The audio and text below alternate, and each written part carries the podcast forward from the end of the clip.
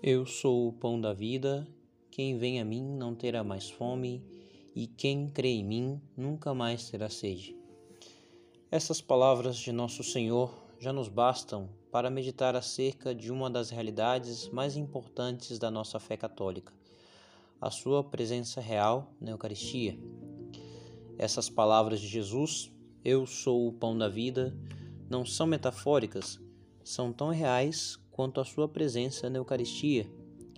Na Eucaristia, Jesus nos proporcionou um alimento divino para que vivamos a vida divina.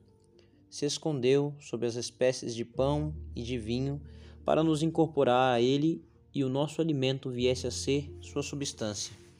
E como dizia São Pedro Julião em Marte, a fim de retermos com maior vivacidade o mistério da ceia, legou-nos ele não somente a narração dos evangelhos, mas uma lembrança viva e pessoal. Legou-se a si mesmo, a sua adorável pessoa. Cristo se dá a nós na Eucaristia como alimento para nossas almas, mas diferente do alimento material, não somos nós que assimilamos a Cristo, mas é Cristo que nos diviniza e nos transforma em si mesmo. Na Eucaristia, o cristão alcança sua máxima santificação consiste na santidade segundo a sublime fórmula de São Paulo: Já não sou eu quem vivo, é Cristo que vive em mim. Pois bem, meus irmãos, a presença de Jesus na Eucaristia é um mistério, um mistério fidei, mistério da fé. Por isso devemos amar ardentemente tal verdade, tal mistério, dedicar a nossa vida a contemplá-lo, porque como também dizia São Pedro Julião Eimar, o reino de Satanás progride à medida em que a fé na Eucaristia se enfraquece.